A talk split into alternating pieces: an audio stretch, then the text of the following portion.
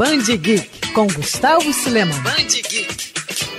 Star Wars é um fenômeno que cativa gerações desde o lançamento do primeiro filme, Uma Nova Esperança, em 1977. Mas você sabia que a saga da família Skywalker possui uma data para chamar só de sua? Pois é, é o dia 4 de maio, quando celebramos o Star Wars Day. Mas por que 4 de maio? Bom, para quem conhece o universo Jedi é fácil pescar a referência, mas eu explico. Uma das citações mais famosas da franquia é que a força esteja com você. Em inglês, a citação fica May the Force be with you. Era muito comum que os fãs da série fizessem um trocadilho com a frase, dizendo May the 4th be with you, que no português vira que o 4 de maio esteja com você. Ok, a tradução acaba tirando um pouco da graça e do sentido da expressão, mas isso não preocupa os apaixonados por Guerra nas Estrelas, que continuam celebrando a data aqui no Brasil. E apesar da quarentena, esse ano a festa vai acontecer mas de um jeitinho diferente. Sem as tradicionais convenções, os fãs vão poder curtir até o dia 11 de maio uma programação especial no site da Panini Comics, com bate-papos online com o Conselho Jedi do Rio e a galera do Garotas Geek. Mas a celebração não para por aí. Isso porque o Amazon Prime Video disponibilizou toda a saga Star Wars na plataforma de streaming, dos episódios 1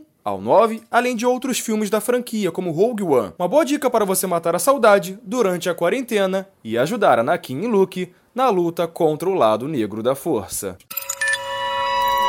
Quer ouvir essa coluna novamente? É só procurar nas plataformas de streaming de áudio. Conheça mais dos podcasts da Band News FM Rio.